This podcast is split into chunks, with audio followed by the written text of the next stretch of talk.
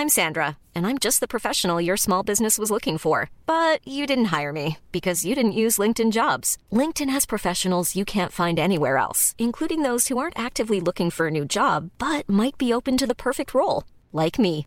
In a given month, over 70% of LinkedIn users don't visit other leading job sites. So if you're not looking on LinkedIn, you'll miss out on great candidates like Sandra. Start hiring professionals like a professional. Post your free job on linkedin.com/people today.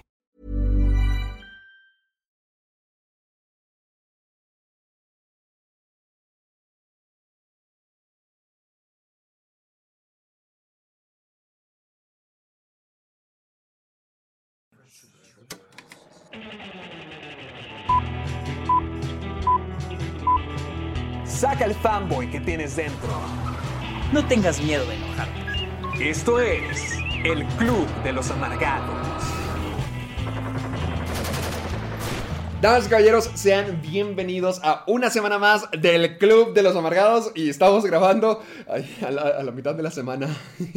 perdón. Así es, perdón. no estaba planeado. Como siempre, nunca está planeado que el episodio llegue tarde, pero hemos estado poquito ocupados. Yo he estado yendo a clases. Sí, he- visto está la- cazando fantasmas. ¡Ah!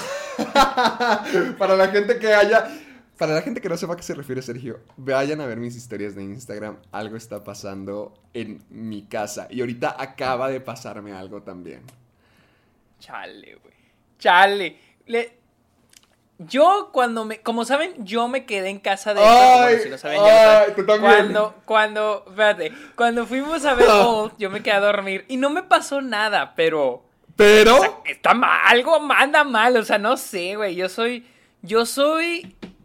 Yo soy muy escéptico. Tú lo dijiste en tu historia, Sí. tú eres igual, de que Ajá. siempre hay algo. Hay una Siempre explicación. debe haber una explicación. Debe haber una explicación siempre. racional. Sí. Debe haber una explicación racional, pero no sé, güey. No sé, güey. O sea. ¿Qué? O sea, ¿sentiste algo feo De hecho, güey, Fernando en la mañana me dijo que hoy escuchó que alguien agarraba un tazón de la cocina. De, De, mi de tu viejo de apartamento. vivía, de mi viejo apartamento. Yo digo que O nos sea- estaba sugestionando. A mí me gustaría pensar eso. Mi- Mira, Y lo- es lo que pienso. te, te voy a poner lo que me acaba de... Les voy a contar lo que me acaba de pasar. Y ahorita lo voy a contar en historias, pero van a tener la exclusiva. Así que ahorita me estaba preparando ya para poder grabar. Yo había... Tenía un vaso de agua. O sea, tenía un vaso de agua de cristal normal y tranquilo que ya tenía eh, arriba, en mi piso de arriba desde hace unos días. Ahí lo tenía todo bien, todo tranquilo. Ahorita lo acabo de rellenar de agua para poder volver a tomar. Entonces lo dejé un ratito en la cocina mientras que subía a listar todo, a poner el micrófono, a poner todo listo. Y dije, va, voy por otro, otro vaso de agua. Cuando llegué, estaba roto, Sergio. Pero ¡Ah, qué hijo de la chingada! estaba roto, roto. nomás de una parte. O sea, estaba roto nomás de una partecita. O sea, era un cacho de la boca del vaso que se rompió. Y estaba ya cuarteado y toda la cosa. Entonces yo me quedé como que, ah, la fregada, estaba roto. Y entonces traté de hacer memoria como que se me rompió, pero yo decía, no, hace rato acabo de tomar agua y me hubiera dado cuenta que estuviera roto porque lo estaba tomando con, con delicadeza para no cortarme.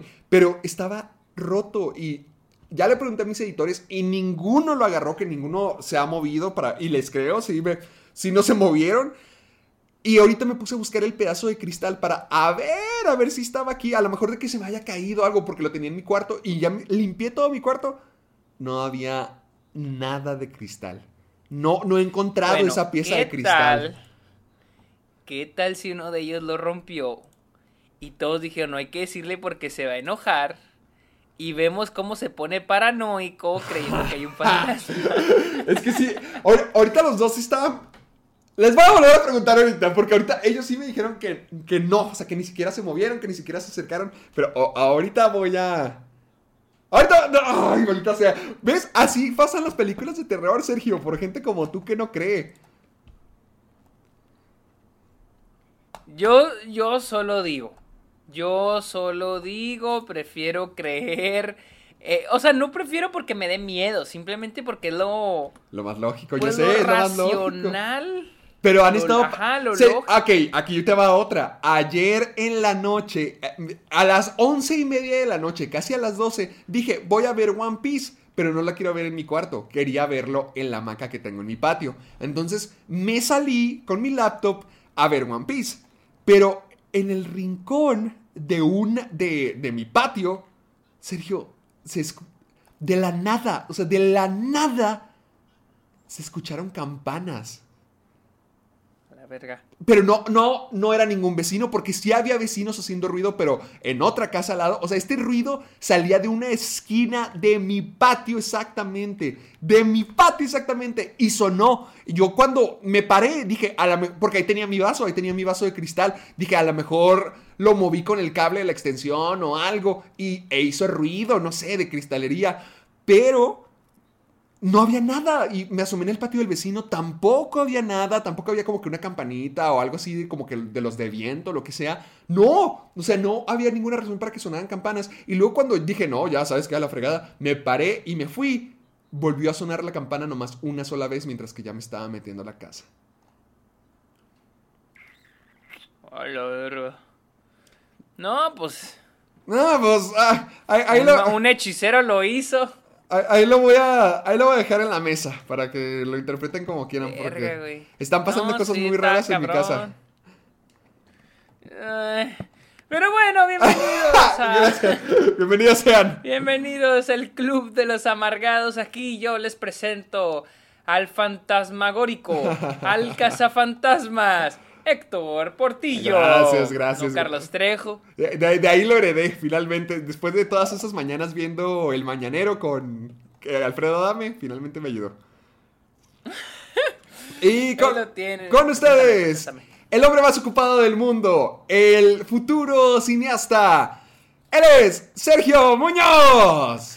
Gracias, gracias. Es, es que no es como que tengo un chingo de cosas a hacer, nada más tengo escuela, güey. O sea, tengo un chingo de clases, güey. ¿Cómo ha estado la escuela? Ya. Vi, vi tus fotos donde Güey. estabas como que en producción y cositas así. Dije, Sí, ala. no, a- o sea, ayer fue, o sea, ayer grabamos en film, en cinta. Sí. Pero, ah, me yo, ni siquiera me pusieron. Yo dije, ah, yo lo hago. Dijo la maestra, ¿quién quiere ponerlo el film en las magazines? Las Oh. magazines son donde pones el film. Ok. Dijo, ¿quién quiere poner el film? Y, y luego el chavo de la Ciudad de México, Mauricio, levantó la mano y dije, no, pues yo también yo. Y dijo, ah, vengan conmigo. Y en eso me cae el 20, verga. Este pedo ni siquiera lo sé. O sea, la, la vez, porque lo practicas, lo practicas con un film falso. Ajá. Con una cinta falsa lo practicas. Y no me salió, güey. Ah. No me salió. Y dije, verga, no sé hacer esto. Yo sé, güey, está, o sea, Sí está cañón. no es. Es que sí está difícil, güey.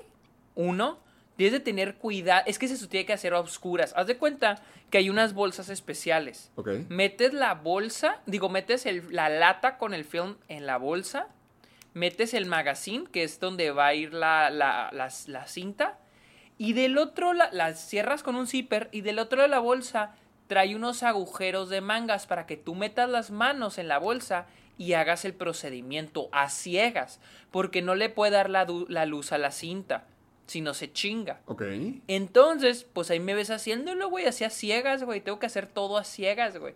Hubo, y luego te, haz de cuenta que metes la cinta y luego sacas el inicio de la cinta, le tienes que quitar el tape, ¿no? El tape que la sostiene. Ajá. Pero el tape lo- te, dicen que lo tienes que pegar a la lata. ¿Por qué? Porque si ese tape se queda pegado a la cinta, va, se va a chingar la fotografía.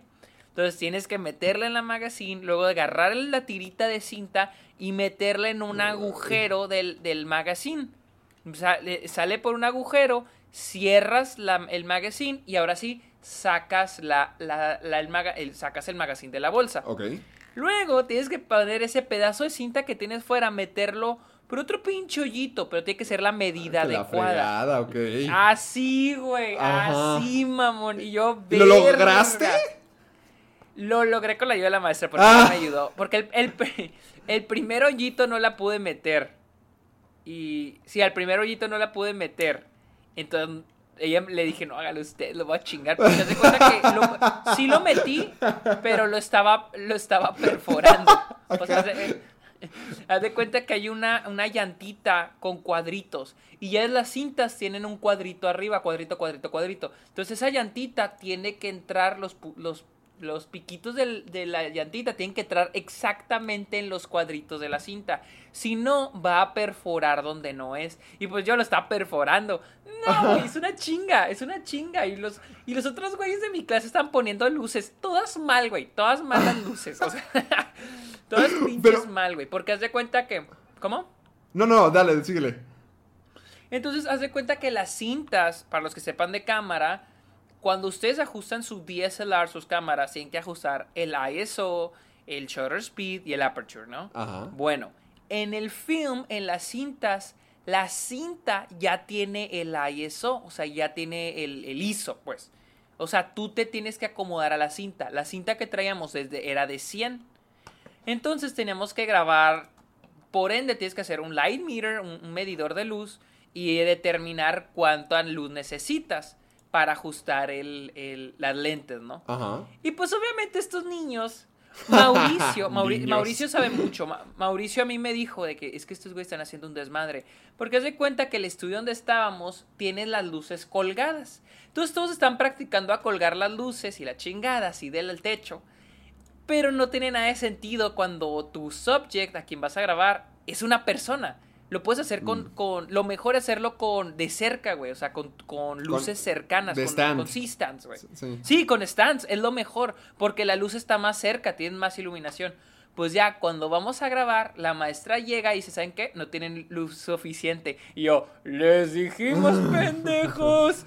Pero y ahí va otro pinche rato a, a cambiar las luces. Y, es- y es que lo que más me caga, güey, es de que les dije, ¿sabes qué? Vamos a tener que bajar esa luz. Mm, Y luego una chava, que no voy a decir su nombre. Ni siquiera van a escuchar el programa, ni siquiera habla español, pero bueno. Este. Ahí lo tienen. Ser- Dice. Ajá. Sergio Dice- sacando chismes y exponiendo a sus compañeros porque allá no lo dejan. Le dije, le dije, "Va- deberíamos, vamos a tener que bajar esa luz porque no es suficiente. O sea, está muy arriba, o sea, está en el techo, chingada madre. O sea, si por eso cuando hay Ya te entrevistas... escuchas bien, señor, así como 40 años en el negocio. Usted, no, no va en el techo, chingada madre. Cuando hay entrevistas, güey, pues usas, usas stands, güey. Nadie usa pinche así un estudio gigante, güey. No, o sea, es mucho pedo, güey. Ajá. Entonces, pues tenían la pinche luz allá en el pinche techo y le dijo, es que vamos a tener que bajar esa luz y ponerle un stand. Y dijo que no, o sea, no, no, no, no, ¿para qué? Y no sé qué. Y luego me dice la tipa así bien condescendiente, pero bueno, como quieras. ¡Oh! Si chinga, tú es tu madre, ¡Oh! tu puta madre. Y yo voy ahí, ya pongo la pinche cinta y voy a hacer el trabajo difícil. Duraron, güey, una hora, güey. Una hora poniendo luces, pues también la hora que tardamos poniendo la cinta porque estamos Ah, bien ah, mira, pendejos. qué bueno, yo curioso. soy bien pendejo. Ajá. Güey, pero no es lo mismo poner la pinche cinta, güey. Cada quien, cada quien tiene sus propias luces. batallas. Cada quien tiene su batalla. Güey, la me estoy bien cabrona, güey. No mames, pinche cinta culera. Y pues sí, güey. Así, una pinche hora poniendo luces para que al último, cuando vayamos a grabar, se tuvieran que acomodar de nuevo. Valió pito. ¿Y tú les acomodaste la, la nueva forma? Ah, ya querían, sí, querían que yo la sacaba. Les dije, ni de pedo. No, lo que al último hicieron es cambiar de lente. No era el lente que ellos querían. La lente que ellos querían era más white. Pero la, la maestra dijo, no, van a tener que cambiarle de lente porque ese, ese lente permite grabar en, con poca luz. Cambiamos la lente y luego me dicen, ay, trate de esa lente, chinga tu madre, vas tú, güey.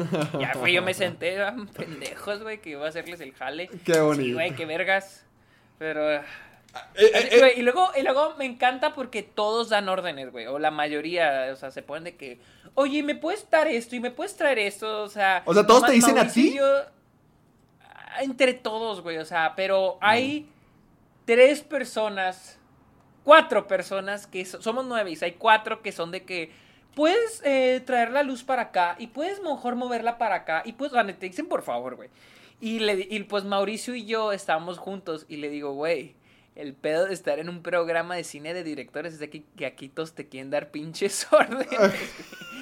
y pues Mauricio salió el cuec de la UNAM y me dice, me dijo, la neta, yo estoy acostumbrado, güey. Y yo ya vengo mentalizado a que todo el mundo quiere. Sí, güey, de que todos quieren dar órdenes, todos quieren hacer lo que ellos quieren, güey. Uy, qué Sí, güey, o sea, bonito. Prepárate sí, güey, lo o que sea, te yo- yo- viene. o sea, yo cuando están de que acomodando luces, yo la neta, güey, o sea, están acomodando luces porque nos íbamos a grabar con la cinta. Yo, güey, lo que ellos quieran, güey. No es mi trabajo, no es mi proyecto, solo es para aprender a grabar en cinta. Ya aprendí a poner la cinta, lo cual para mí es de que, wow, jamás creí que lo iba a aprender, que es un chingo de ganancia. Filmar en cinta es lo más pelada del mundo, güey. O sea, bueno, el hecho de que pones la pinche cámara, levantas la palanquita y, Y está ya. grabando, güey. Ponerla la ay, friega. No, y, y nomás debes de mantener el ojo en el... Tiene un visor, güey. ¿Cómo se- Creo que es un visor. Tienes que mantener el ojo ahí porque si le entra luz al visor, se chinga la cinta también. Es todo, güey. No es mucha ciencia. Lo cabrón es poner la pinche cinta. Yo aprendí eso. Los otros güeyes aprendieron a poner las luces mal. Fin. Ya, ya, listo, ya te. Ya lo sacaste todo, ya te sientes más. Sí, güey, ya. Ya. Lo bueno, lo, lo bueno es que los proyectos no son grupales, son individuales. O sea, de que no es de que ¡Qué un zarro! grupal. No, Entonces pues no tengo que andar prepárate. con que me griten. para que cada semana vengas aquí a expiar tus anécdotas de, de desesperación por la güey. gente. Y luego una de las chavas, eh, pues no podía la cámara. O sea, no podía la cámara y el tripié. Había que traerlo, llevarlo afuera porque filmábamos poquito en el exterior. Pues la neta está muy pesada, güey. La las cámaras de film son más pesadas. Y, hijo su verga, sí está pesada. Y pues me dijo, oye, eh, oye Sergio, ¿te la puedes llevar, por favor? Y yo, sí, o sea, me la llevo. Y me dice, ay, disculpa, siento que he estado medio bossy, o sea, medio mandona. Ajá. Y le dije, créeme, ha habido gente más mandona. o sea, es que hay unos que te dicen de que, haz esto. O sea, y ni siquiera es como que la película de ellos, güey. O de que acordamos de que tú mandas. O sea, nada más se ponen a dar órdenes, güey. Es que pinches vatos. O sea, e- ellos solo se ponen como que, no, yo soy el que manda aquí, a ver. Sí, se pueden a dar órdenes, se pueden a dirigir. Y pon esto para acá, lleva esto para cuya, güey. Ay, no, güey. Pero. Ah, es, ya es apenas llevas una semana, espérate. No, pero, pero, o sea, sí lo disfruto. Sí Pero, lo disfruto un eh, deja chingo. que te caigan los enemigos, que te escondan los guiones, ah, que tengas que hacer trabajos en equipo. Yo, Ya lo- oye, güey, ya cada vez veo más real Whiplash. Oh, sí, sí son así de intensos, sí son de competencia de que no, yo aquí seré el, no, el no, mejor director. No, no, no, no, aquí que en UT no, no es así. O sea, es lo que me gusta.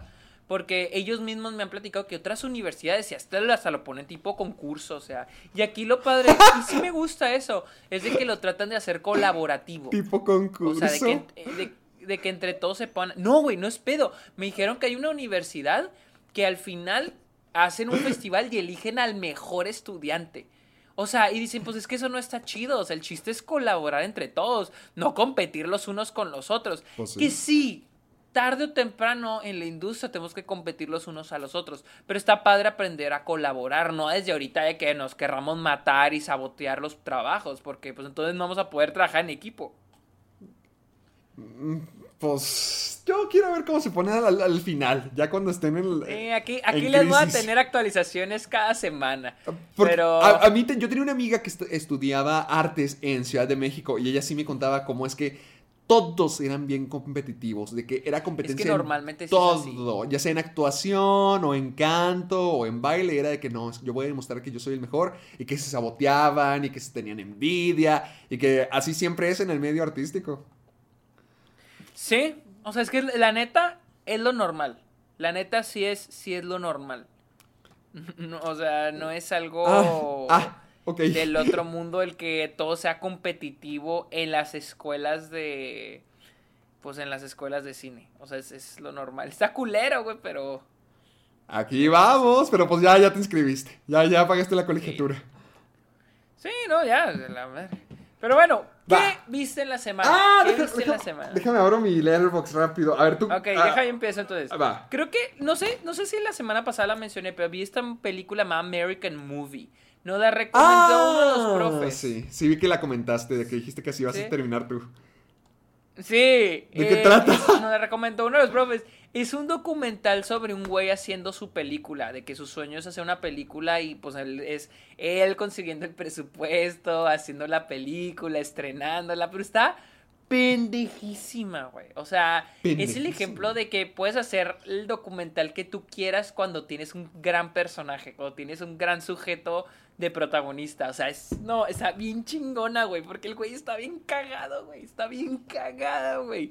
O sea, y es- está bien, eso está bien, es la manera que hace la película, el güey, todo. está ¿De qué es su película? ¿De qué, qué es la película que quiere hacer? No sé, güey, nunca ¡No! de qué es su película, güey. Pero es que lo más chingón es cómo lo ves él tratando de conseguir el dinero, güey, haciendo las escenas, güey. O sea, no mames. Está, está bien graciosa, está bien gra- Pero es un documental. No es ficción, es un documental. O sea, y es- y pero te digo, el güey está cagadísimo, güey. O sea que él- él- él- bien chistoso. ¿Él sí sacó su película al final o, no? Pues es un cortometraje, es un cortometraje. O sea, eh, es en los 90. O sea, era cuando hacer una, un cortometraje costaba un huevo porque necesitabas la cinta. American Movie, ¿qué le pasó? Tengo que ver qué le pasó al pobre. Mark Borg Borkart. Ese, güey. Sí, ese mero, güey. Ay, creo que creo que no sé si le fue bien. No, no creo que le. O sea, no, Ah, sí, creo, que creo que le fue bien, creo que le fue bien con ese cortometraje después del documental. O sea, porque el documental Ah. parece sí es famosillo. ¿Cómo, cómo se llamaba? Writer, director, lo estoy buscando. Bueno, total. eh, Está buena. ¿Qué es lo que te gustó de la película? ¿O cómo funciona todo el proceso? Que está bien graciosa, güey. O sea, es que el- el tipo está bien cagado. O sea, el tipo está bien chistoso, güey. Él y el amigo están bien cagados, güey. O sea, busca un clip de la película, güey. Hay un, ok, hay una parte donde están grabando una escena donde él, que él también es el protagonista, está golpeando a un tipo, ¿no? Entonces están grabándola y en la escena están eh, de que en el suelo y trata de azotar con la cabeza del tipo una de las puertas de abajo de la llave de la cocina. Así Ah. de que lo empieza a golpear y, y le empieza a decir de que, dame el no sé qué, no Ah, sé qué, y lo golpea y lo golpea y lo golpea y le dice, a ver, corte, corte, corte. ¿Por qué no se está rompiendo? Porque él quiere romper con la cabeza del tipo las puertas y lo golpea. Y está viendo y dice, ah, perdón, güey, sí está bien dura. Y está bien puteada la cabeza. güey. O sea, está bien cagada la pinche película, güey. Yo estoy cagándome la risa. O sea, pero te digo, lo gracioso, o sea, por lo cual la película funciona demasiado, es por ese cabrón. Porque es muy chistoso, güey. Lo que le dicen en inglés hilarious. El güey hilarante, güey. Está cagado, güey. Está un chingo de risa. El amigo, güey. O sea, la neta, si, si buscan esa película, American Movie, está muy buena. Es un documental y está bastante, bastante bueno. ¿Tú qué viste? Ah, ok. Yo estaba más de terror. Yo estuve, tuve una A semana ver. de terror. Porque vi Maligno, la nueva película de James Wan. ¡Ay! La quiero ver. ¿Le tienes güey. ganas? ¿Por, ¿Por qué? Ok, la quería ver en el cine. Pero el domingo van a pasar Magnolia en 35 milímetros. No, ve, ve Magnolia, ve Magnolia. Ok. Ve No, Magnolia. es que, es que van a pasarla y, y acá está en HBO Max. Maligno está en HBO Max. digo, oh, Ve Maligno en cine. televisión. No, no, no, no, no. Mira, el, el domingo donde no tengas nada que hacer, ve Maligno en la televisión. Ahí es como te va a gustar. Ahí es donde te va a gustar. ¿No te gustó? No, no me gustó. Ay, e- es que, haz de cuenta, Maligno es una película de terror que quiere ser mala. Es una película serie B. Es, es un giallo. ¿Sabes lo que son los giallos? No. Haz de cuenta, los giallos son, digamos que, los primos del- de las películas serie B italianas. Por ejemplo, Suspiria es el giallo más famoso, uno de los más famosos. La original. De, ¿Cómo, cómo, cómo? O sea, Suspiria es, es un giallo. Suspiria es, es eh, son películas italianas que indagan con el misterio, con el horror, con el suspenso, toda esa clase de cositas. Y tienen asesinatos exagerados o tienen de que villanos así vengativos, eh, cubiertos con máscara, cositas así. Es como el cine serie B, pero en versión italiano. Y lo que hace Maligno es rendirle homenaje a ese tipo de películas, a, a los yalos. Es una película de terror que quiere ser mala. Pero, ay, se me hizo muy tediosa. O sea, sí está divertida, sí tiene cosas padres y graciosas y, y chistecitos por doquier. Pero es una película de terror que busca ser mala y que ahí encuentra su disfrute en ser mala, pero a mí se me hizo muy aburrida y muy tediosa. Si la llegara a ver en Canal 5 de que, ahí está, la están pasando el fin de semana, estaría fregoncísimo, porque es esa clase de películas donde tienes que apagar tu cerebro, donde tienes que dejarte llevar por las estupideces y las ridiculeces del mundo de terror. Pero si tú realmente quieres ir a ver, así como que una película para pasar el tiempo o una buena película de terror, no, va a estar gachísimo, gachísimo. Es, es algo para que no te lo tomes en serio. Y yo siento que no hay nada mejor para verla en tu televisión un domingo por la tarde. Pero yo ir a verla en una sala sí se me hizo bien aburridote. Ay, chale. Es que he oído cosas buenas de la película, pero en el aspecto de que está muy cagada, que está muy chistosa. En eso. Mm, ¿Quién sabe? A lo mejor. Ay, es que a lo mejor es la experiencia. A lo mejor si estuviera la sala repleta de gente y donde todos se estén riendo como quiera. Pero yo la vi en una sala completamente solo y ya estaba muy ah, aburrido. A, lo mejor si es como que en una fiesta, así donde estén todos viéndola y digan, ah, no manches, qué estupidez. Porque sí vi que a mucha gente le gustó, que mucha gente decía, esto es increíble, este es mi tipo de horror. Pero no, para mí fue, ay, ya, ¿cuánto le falta? Chale. No, pues entonces sí, mejor me ahorro el dinerito y, y la veo en HBO Max. Pero... Ah, ok, síguele, síguele. Ah, ok, yo la que vi en el cine por primera vez fue El laberinto del fauno. ¡Ah! Pero ya la habías visto antes, ya la habías visto antes. Ya la había visto antes y pues ya, ya había olvidado cómo era exactamente, pero ahorita ya pues, me gustó mucho, me gustó mucho.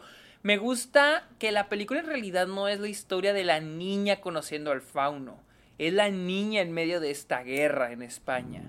O sea, me, gustó un chingo eso. O sea, no, no lo había visto de esa manera. O sea, bueno, es que la había Que no es una historia de fantasía, sino que es como que una historia de escape o. Sí, o sea, porque en realidad el personaje de la niña no evoluciona por, la, por el fauno, evoluciona por lo que le está pasando a su mamá, por lo del capitán, todo lo que pasa a su alrededor, no por lo del fauno. Lo del fauno es Sí, o sea, es como un recalque de un niño tratando de escapar de las de lo horrible que de la horrible realidad que está viviendo en ese en ese tiempo, lo cual me gusta como pues cómo lo maneja la película. La verdad no es por comparar, pero me gusta muchísimo más que Shape of Water. Ma oh, ok. Si sí piensas que es la mejor película de Guillermo del Toro. No he visto todas sus películas. No he visto todas sus películas. He visto Cronos, he visto El Espinazo del Diablo, he visto Shape of Water y he visto El Laberinto del Fauno. Creo que me falta. Ah, ah las dos de Hellboy, pero hace años las vi, así que no me acuerdo. Crimson Peak no la vi. Este. Pacific Rim sí me gusta. Este. Blade 2 no la he visto. Mimic creo que la odia, este del toro odia a Mimic. Mimic, nunca he escuchado esa película, Mimic. Sí, creo que la odia, dice, no la acepta como su película. Creo que el estudio se comprometió, sigo, se entrometió algo así. Uh, ¿Fue su primer película? Tal vez sí. No, fue su segunda después de Cronos. Tal vez sí, sí siento que es su, su mejor película, El laberinto del fauno. Mimic. A la madre, nunca había escuchado esta película de Guillermo del Toro. ¡Ay! Sí se ve fea. se ve muy fea. Sí, o sea, él, rechaza así. Típica, digo, típica historia de director que está haciendo su película y el, y el estudio se le metió en el camino. tomó el control, ajá. ¡Ay, Dios, no puede ser! Encontré una foto de Guillermo del Toro, creo que en la premiere de Mimic, sin barba. A la verga. Jamás había. Mira, te la voy a mandar. Jamás había visto una foto de él sin barba. Yo de cuando estaba chiquito, creo. No, aquí es que se Guillermo del Toro. Bueno, no actual, pero Guillermo del Toro ya. Te lo acabo de mandar por WhatsApp, chécalo. No me sale. Te mandé el link, ¿no te sale? No me sale la. O sea, me mandaste el link, pero me sale de que literal. A ver, Guillermo del Toro Premier yo le puse Mimic Guillermo del Toro. Y ¡A la verga! ¿Ya, lo encontraste? ¡Qué pex! Y sin lentes tampoco. ¿Quién es este hombre? Ah, no, la, que vi es, tiene lentes, en la que, la, donde ah, ah, ah. lentes. Eh, ¿Quién es este hombre? no mames. O sea, ya había visto fotos del de niño, pero no lo he visto. Sí, es cierto, nunca la había visto sin barba. Sí, yo tampoco. Bueno. Luego vi, vi otra que se llama Days, que es nueva, está demasiado lenta. Days. Y. Sí, es Days, es nueva. Y vi Thelma and Louise. Porque ¡Ah! me, encargaron, me encargaron leer el guion. Lo leí, nunca había visto la película. Leí el guion y vi la película. Está bien chingona. ¿Cómo haces bien, eso? bien, ¿Cómo bien lo leíste al mismo tiempo o fue como que primero? No, pri- leí el guion, nunca había hecho esto. O sea, leí el guion por primera vez y lo vi la película. O sea, y una vez en YouTube nos había recomendado un profe que tratáramos de hacer eso. O sea, agarran una película que no hayan visto, lean el guion y lo vean la película. O sea, apren- aprenden mucho. Y este, y lo intenté y sí, o sea, aprendiste como mucho. que, pues ya. Sí, o sea, le- aprendes a cómo van las cosas, co- o sea, porque cuando lees el guion es como leer un libro, tú eres el que se está imaginando las cosas. Eh, y pues ya tienes la película y hay cosas que son como creas que era. O sea, es interesante cómo lo que está en papel lo transforman en pantalla. Lo, lo, lo- Mm, ya. sí, ¿Cómo, lo cómo las palabras la se convierten en una escena? Exacto. Y, y la película está bien chingón, está muy bien escrita. Creo que es una de las. Creo que es considerada una de las películas mejor escritas en la historia. O sea, está muy bien Oh. escrita. Y sí está muy chingona. El final ya me lo sabía. El final ya, Sí, ya- lo- ya lo me del ya- carro, ya me lo sí. sabía. Sí, lo del carro, o sea, ya me lo sabía. Desde que lo vi en Los igual- Simpson, ya, ya creo que todo el mundo se lo sabe.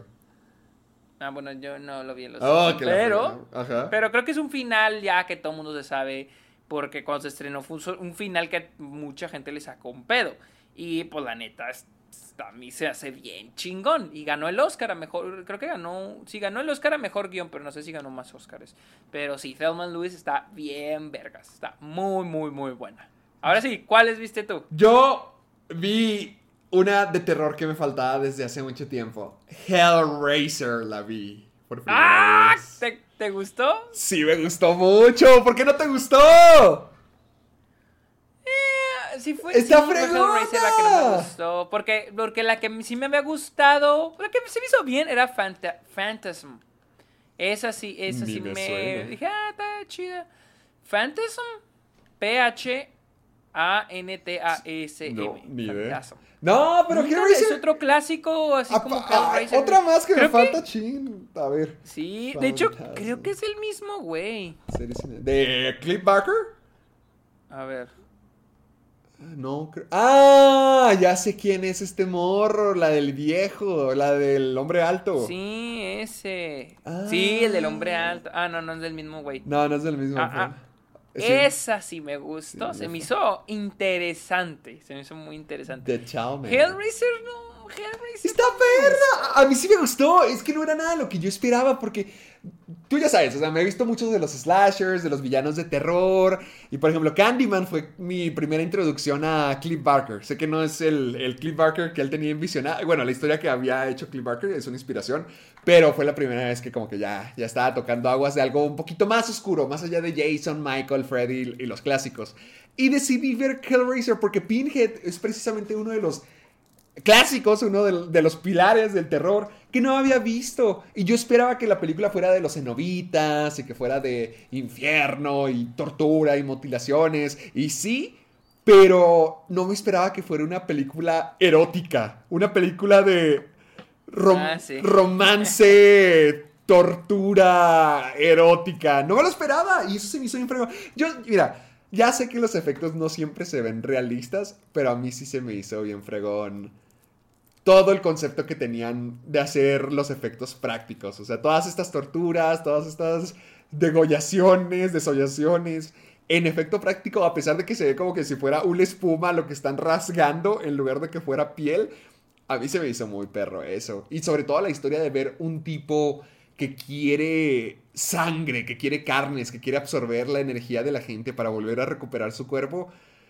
Ah, no, no sé, me pareció muy perro, me pareció muy demoníaco todo y, y la forma en que lo hacen de manera práctica a mí me encantó. Se me, se me hizo así como que esos cuentitos de terror que a veces escuchas y, y te hielan la sangre de el hombre que comía gente para recuperar su cuerpo. No sé, se, se me hizo muy padre, sobre todo los efectos prácticos fue lo que vendió la película para mí.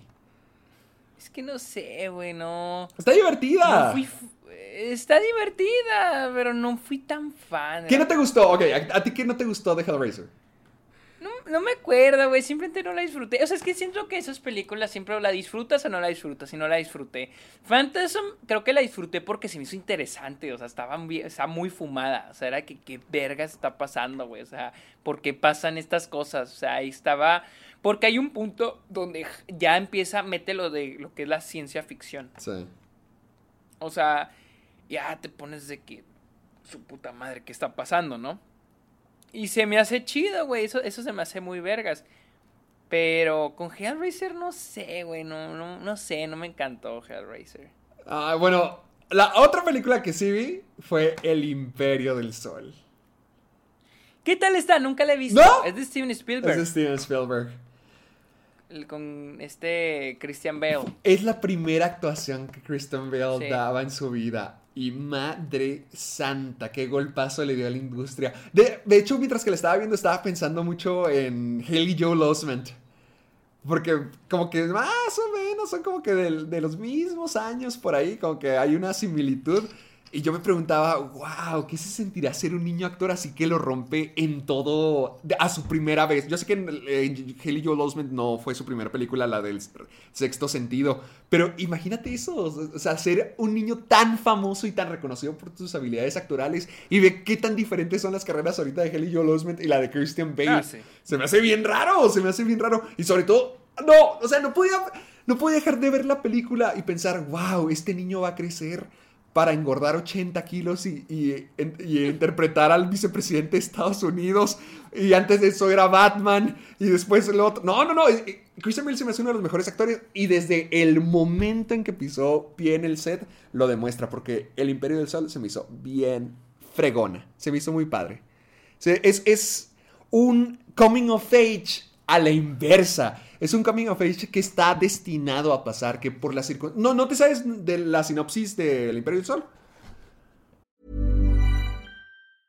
I'm Sandra, and I'm just the professional your small business was looking for. But you didn't hire me because you didn't use LinkedIn jobs. LinkedIn has professionals you can't find anywhere else, including those who aren't actively looking for a new job but might be open to the perfect role, like me. In a given month, over 70% of LinkedIn users don't visit other leading job sites. So if you're not looking on LinkedIn, you'll miss out on great candidates like Sandra. Start hiring professionals like a professional. Post your free job on linkedin.com/people slash people today. No. No sé nada del Imperio del Sol. Se supone que Christian Bale es un niño que vive en Shanghái porque sus papás trabajan allá. O sea, sus papás son gente de varo, de dinero. Su papá es un multimillonario que tiene un montón de sirvientes en la, en la casa. Eh, Christian Bale es un niño mimado, que cualquier cosa que él diga la tienen que cumplir. Pero a, a mediados de la Segunda Guerra Mundial, no, no me acuerdo bien cómo está la historia, de la historia real de nuestro país, pero ya cuando estaban involucrándose, eran los tiempos de Pearl Harbor, cuando estaba ocurriendo todo eso, ya se estaban dando todos los, cuando ya estaban entrando todas las diferentes naciones y países a la mezcla, se supone que en esos tiempos el, los japoneses estaban en territorio de China porque habían algunas dificultades, había conflicto entre los dos lados y, se- y querían invadir lo que sea. El, el lado histórico ahí sí te falló, no, no me lo supe muy bien. Pero cuando, ya, cuando ya entra la invasión japonesa a China, la familia de Christian Bale pues se pone a correr. De, eh, de un día a otro dicen, ¿sabes qué? Ya están, ya están invadiendo, ya están tomando la ciudad, vámonos de aquí. Y Christian Bale se pierde. Eh, Son mares y mares y mares de gente. Todo el mundo está dejando sus casas atrás, sus casas millonarias atrás. Ya se están yendo, tienen que escapar, tienen que desalojar para que no se conviertan en prisioneros de guerra. Y los papás logran escapar, pero Christian Bale se regresa porque se le cae su avión de juguete. Entonces suelta a su mamá y en el mar de gente la pierde. Y, la, y- y ya se queda perdido. Ahora está en una travesía como prisionero de guerra para poder encontrar a sus papás a, mediados de la guerra mundial. Entonces es un coming of age al revés, donde él tiene que crecer. De hecho, John Malkovich sale ahí y es como que su apoyo principal, es como que el hombre a quien se hace amigo de, de en tiempos de la guerra.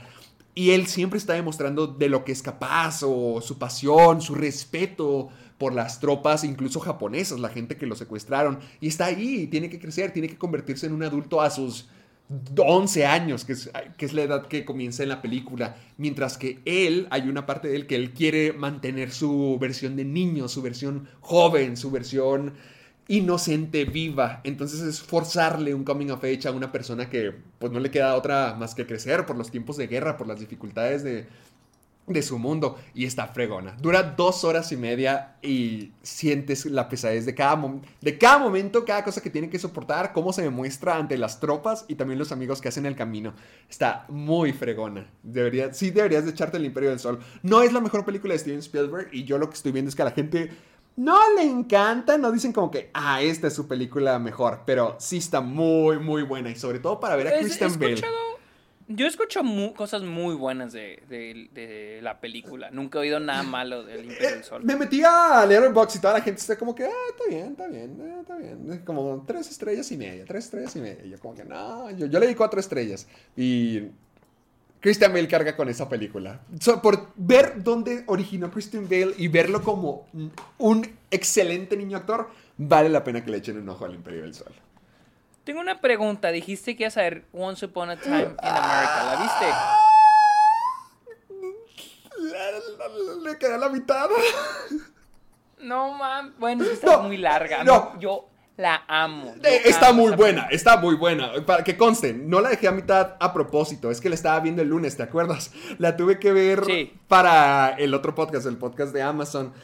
Pero ya iba tarde, o sea, el, día, por eso no te contesté ese día, porque mm. este, estaba de que, órale, tienes que echarte el Imperio del Sol y te, órale, tienes que echarte también eh, Once Upon a Time in Hollywood, en Hollywood, en América. Y la llegué a la mitad, pero sí está, sí está fregona, sí está fregona. Ah, ah, ¿Cuál, ah, ¿cuál versión estás viendo? La que está en Amazon Prime. Dura 3.50. 3.50. Ah, la cortita. ¡Ah, es la, es la corta! Bueno, no es la más corta, esa es la segunda más corta. La más larga es de cuatro horas y media. no, sí me echaba las cuatro horas. Es que sí está padre. me gusta cómo es que está, estamos viendo la historia del sueño americano, pero a través de los ojos de, de un mafioso, de un gángster que la vida lo llevó para allá.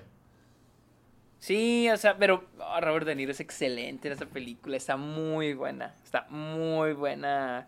Once Upon a Time in, in, America. Se me hace bien chingona. Sigo prefiriendo. Bueno, de lo que llevo la hora y media, sé que todavía me falta bastante. Todavía me falta la mitad de la película. Pero me sigue gustando más Goodfellas porque le tengo un poquito más de aprecio y amor a como. Eh, es que son diferentes. Sí, son diferentes. Es como también. Creo que la comparan muchísimo más con el padrino. Con el padrino sí. Cuando son películas totalmente diferentes. Jamás he entendido eso de que de que las comparen, porque son muy diferentes, son muy diferentes. Claro, El Padrino es algo más sobre la familia, mientras que este Once Upon a Time in America es más como más personal, también un poquito sobre la amistad, así. Sí, pues ves toda la desde dónde surgió, desde que son niños, todo, todo, todo lo que pasan para lo que ocurrió con estos tipos. Y sí, es mucho más largo. Te digo, es como ver el sueño americano, lo que todo el mundo dice de encontrar trabajo, hacerte de amigos, hacerte tu propio jefe exitoso, construirte tu propio imperio. Y es lo que está haciendo mi querido Noodles, al menos hasta donde, hasta donde voy. Sí son muy diferentes, pero yo me, yo me lanzo un poquito más a ver Goodfellas porque sí, es más corta, es más... Con que vean, glorifiquemos el, los mafiosos y lo horribles que son y pasemos lo genial un rato. Y esto es ya, creo que una historia más seria, más soberbia, como más acerca de la vida americana. Ah, sí, claro. Sí, sí, sí, sí, sí. Sí, digo, no hay como que un punto de comparación. Por eso para mí las tres las disfruto mucho. La única coincidencia es que son películas de mafiosos. de gangsters. Y, que salen los mismos. Y sí, la economía de las películas de gangsters se basa en Robert De Niro y Joe Pesci. Salen en todas. sí. O por ejemplo, Casino. Ah, también, The Irishman. O sea, y siento yo que son películas muy diferentes. Por ejemplo, Casino es más sobre este hombre que ni siquiera es parte de la mafia, pero eh, su pasado lo envuelve con la mafia. O sea, es este hombre tratando de escapar de la mafia tratando de escapar, no de que lo persigan, sino de escapar de su vida anterior y tener una nueva vida, que es ser el director de un casino. En The Irishman, The Irishman se hace bien chingona. O sea, la otra estaba hablando con, una, con un compañero de mi clase que él amó The Irishman. Para él fue su película favorita en Nice, 2019. bien. Y él para, para él dice que es The Ultimate Gangster Movie. O sea, es la película de gangster, gangsters por excelencia. Porque es, es todo lo que una película de gangsters debe tener. O sea, es todo el viaje. eh, Porque es una épica, es una película épica. Es el viaje todo este, de este personaje hasta su muerte. O sea, o sea y, y- y- también siento que es tan poético el hecho de que Martin Scorsese en, el punto de su, en este punto de su carrera este, hizo The Irishman traer eh, tra- el, el hecho de que trajo de vuelta a Joe Pesci, Sí. el hecho de que por primera vez trabajó con Al Pacino, que era algo que todo mundo quería, el hecho de que Robert De Niro y Martin Scorsese volvieron a trabajar juntos en una película de Uh. gangsters desde Casino, es algo, y, y la película, el final de la película, lo que trata sobre la vida, sobre el envejecer, sobre las relaciones, ya sea la familia, las amistades, sí siento que The Irishman es la película de gangsters por excelencia. O sea, está bien chingona. Madres, ay, mira, nomás me falta que vea Casino y ya puedo argumentar también para echarle a la leña. Porque la única que me falta. que- te diría que Casino es mi menos favorita. Yo creo que Casino es mi menos favorita. Está muy chingona. Está muy chingona. O sea, tengamos en cuenta que todo es, todas las que mencionamos son consideradas obras maestras. Sí. Los Soprano, güey. Los Soprano. Otra de gangster. eh, obra maestra. Entonces, güey, esa... eh, todas son muy buenas, güey. Todas son excelentes. ¿Viste otra? No. Yo mañana voy a ver Cry Macho y voy a ver Chilangolandia. Yo, también. Con Chilangolandia quiero ver. Cra- Yo quiero ver Cry Macho, güey. Me ¿Qué, muero por qué verla. sabes de Cry Macho y por qué debería estar emocionado? Porque ahorita la estoy Porque es de Clint Eastwood, güey. Nada más por eso. Pero es- Clint Eastwood, como saca buenas películas, también a veces saca malas películas. Sí, o sea, sí. Sí, o sea, yo te entiendo, pero no sé, a mí, me, nomás por ver películas, o sea, más por Clint Eastwood me gusta ver sus películas. o sea, por ejemplo, la de el, el de París, el del tren a París. Ese te iba- es la de lo- donde Ah. utilizó a los héroes de verdad, ¿verdad? Sí, güey, no, no me no, Sí, no sé, güey, pero me es gusta ir a verla, no sé por qué, güey, está... La de este, Richard Jewell tenía el potencial, no me encantó, pero no sé, güey, me gusta verla, güey. ¿Cuál? Espera, ¿cuál dijiste? La de Richard Jewell. ¡Ah! ¡Sí es cierto! ¡Sí es cierto! La de donde sale mi amigo, el... Ah, ¿Cómo se llama el que tiene tres nombres? Ese mero, ese es muy bueno. El gran Paul Walter Hauser. Ah, es que este también no le fue tan bien. Yo escuché que estaba bien y creo que tú también me habías dicho que estaba padrecito. Estuvo bien, Estuvo pero bien. Pudo, pudo ser muchísimo mejor. Pudo ser muchísimo. Es que ese es el punto. Yo quiero que. ay, algo. También Jersey Boys. ¿Te acuerdas de que dicen que está súper aburrida? Ah, sí, he oído, he oído cosas tan mixtas de esas películas. Sí, a ver qué tal. Yo sí la quiero ver, güey. Yo sí la, pero creo que sí la voy a ver en HBO. Es que he gastado mucho en el cine, entonces creo que esa sí la voy a ver también en HBO Max. Mm, Yo mañana me la voy a echar. Yo ahí te aviso. Y también me voy a echar Chilangolandia, ¿no? para que estés Chile, qué con el dato. chilangolandia, güey. A ¿Una ver. película mexicana? ¡Absolutamente! Oh, claro. A ver, deja, deja- te voy a leer la sinopsis, porque yo nomás Ok. vi la- el tráiler en el cine y fue, wow, necesito ver esto. Chilangolandia, Chilangolandia. A ver. Ah, a ver, sinopsis. Chilangolandia. O la amas o la odias, pero no le es indiferente a nadie. Es el lugar donde suceden muchas cosas y se cuentan muchas historias. Como la de Ramiro, el taxista. Él está convencido de que su vida cambiará cuando su sobrino, el chulo, se convierte en la próxima estrella de fútbol, al probarse en las fuerzas básicas. Del otro lado de la ciudad, Carmen y Miguel, una mujer que busca desesperadamente mejorar su situación económica en compañía de su marido mandilón, recibirá por equivocación una maleta con 10 millones de pesos. ¿El, el ma- el marido se llama Mandilón o el, ma- o el No, no, no, su, ma- su marido mandilón, su marido mandilón. Ah, ok. Eh, 10 millones de pesos. El dueño de la maleta buscará recuperar su dinero, mientras que Carmen y su marido deben de pagar sus deudas y gastarán, gastarse el dinero antes de que los atrapen. Toda esa es la pinche sinopsis, güey. Ay, Estoy emocionado, estoy emocionado porque es como Ciudad de Me- ah, No es en sí Ciudad de México la película, pero se vende como Ciudad de México en la película. Sí, no, pues se llama Chilangolandia, güey. Me Por imagino que eso. se refiere a la Ciudad de México, güey. Sa- y sale, ay, Ah. sale todos los... Omar to- Chaparro, No, no. ah, Los ah, Derbez, es que no te... no Marta Higadera, Higareda, Higadera, Higareda, Higareda, es. A ver, Marta eh. Voy a poner, a ver, el cast. No, no, es que no sale ninguno de los clásicos. No sé si... A ver, Chilangolandia, cast. No, es para... A ver, aquí está. A ver si... recono- El, el que sí reconozco es que sale Silverio Palacios. ¿Sabes quién es Silverio? no sé quién es. Silverio Pa- eh, el, mu- No, eh, sé. el Tony el Caníbal en Matando Cabos. Ah, ok, ya. El chaparrito dientón. Sí. Y va a Bueno, ser- no dientón, más bien con los con, la, con, la con. Pro- ay, se me fue la palabra. La próstata, No, no, la prótesis, iba a decir la prótesis. La. ¿Sí es prótesis? No, ¿cuál es la palabra? Pro- prótesis. Prótesis, la prótesis. Prótesis. Se me fue la palabra. Sí, pero sí es eso, prótesis. A ver. Prótesis. Y sale la Chupitos.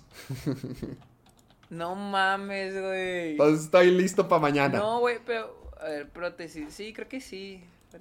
Es que es, Ok, pros- sí. es- la palabra en inglés es prosthetic. Ya se acaba de escuchar bien estúpido. Pero prosthetic, la prosthetic.